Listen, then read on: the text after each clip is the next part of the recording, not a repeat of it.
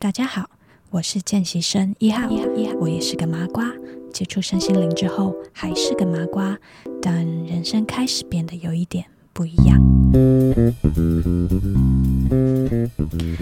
今天晚上，我的 Facebook 还有 Instagram，它都跳出了一个三年前的讯息。那这个讯息，我今天看了，真的有感而发，不分享不行。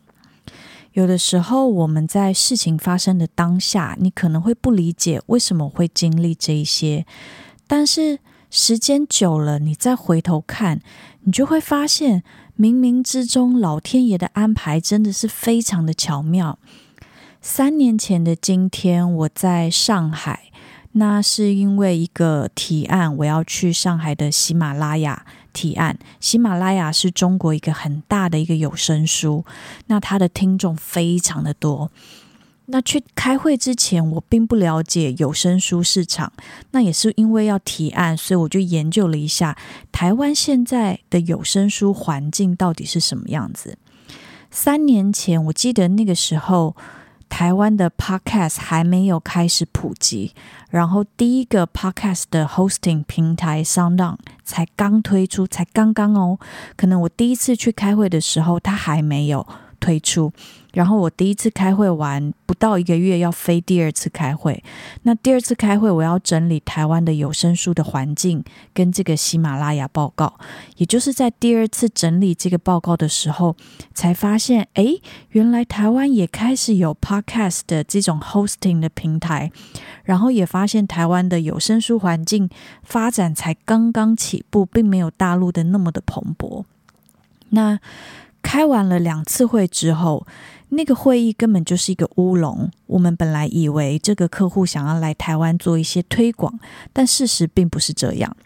那当下你就会觉得，天哪，老天爷叫我临时的飞上海，密集的开了两次会，然后就整个是一个乌龙，没有下文。虽然当时我吃了大闸蟹，还蛮开心的，但是你就会不理解，那我到底去上海开了两次会，然后到底去干嘛？那提完这个案子之后，没多久就二零二零了。二零二零是我的人生大转折年，就是在疫情爆发去了埃及之后，我就失业了半年。在这个失业的半年的期间呢，我就想起了上海那个喜马拉雅。当时客户跟我们分享，他们的直播主有一些人的声音真的不是太好听，但是他只是随便拿一本书出来念，他每一个月的收入非常的惊人。你要想想，中国的人口非常的多，每一个人只要给他一块两块钱，他每个月的收入非常惊人呢。所以在没有工作的那个半年里面，我就在研究着，那我要怎么样当喜马拉雅的直播主啊？那我也来开个账号好了。研究个老半天，发现，哎，没有中国账号，没有中国的银行账号，我根本没有办法当喜马拉雅的直播主啊。那也是因为这样，就会发现啊，无法开喜马拉雅。那我来研究一下台湾的 Podcast 好了。Podcast 好像还蛮容易的，你只要把声音录好，用手机录好，直接上传就可以了。所以今天我再去回头看，就会发现，哦，原来老天爷要我去上海喜马拉雅开会，他的目的是要我发现，原来有一个东西叫做 Podcast。那也就是这么的冥冥之中，我就开始录 Podcast。当时不懂的，我现在全懂了。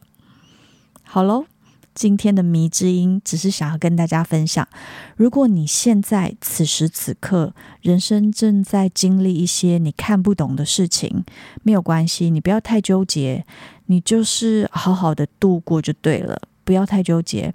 可能几年之后，你再回头来看，一切就是恍然大悟，你就可以发现，老天爷真的非常的用心良苦。好哟，那我们接下来继续看下去。老天爷要我开这个 podcast，到底是要干嘛？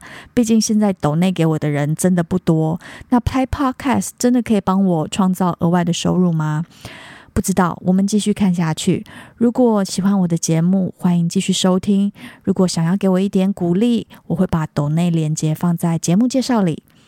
那今天先这样喽，我们下次再见，拜拜。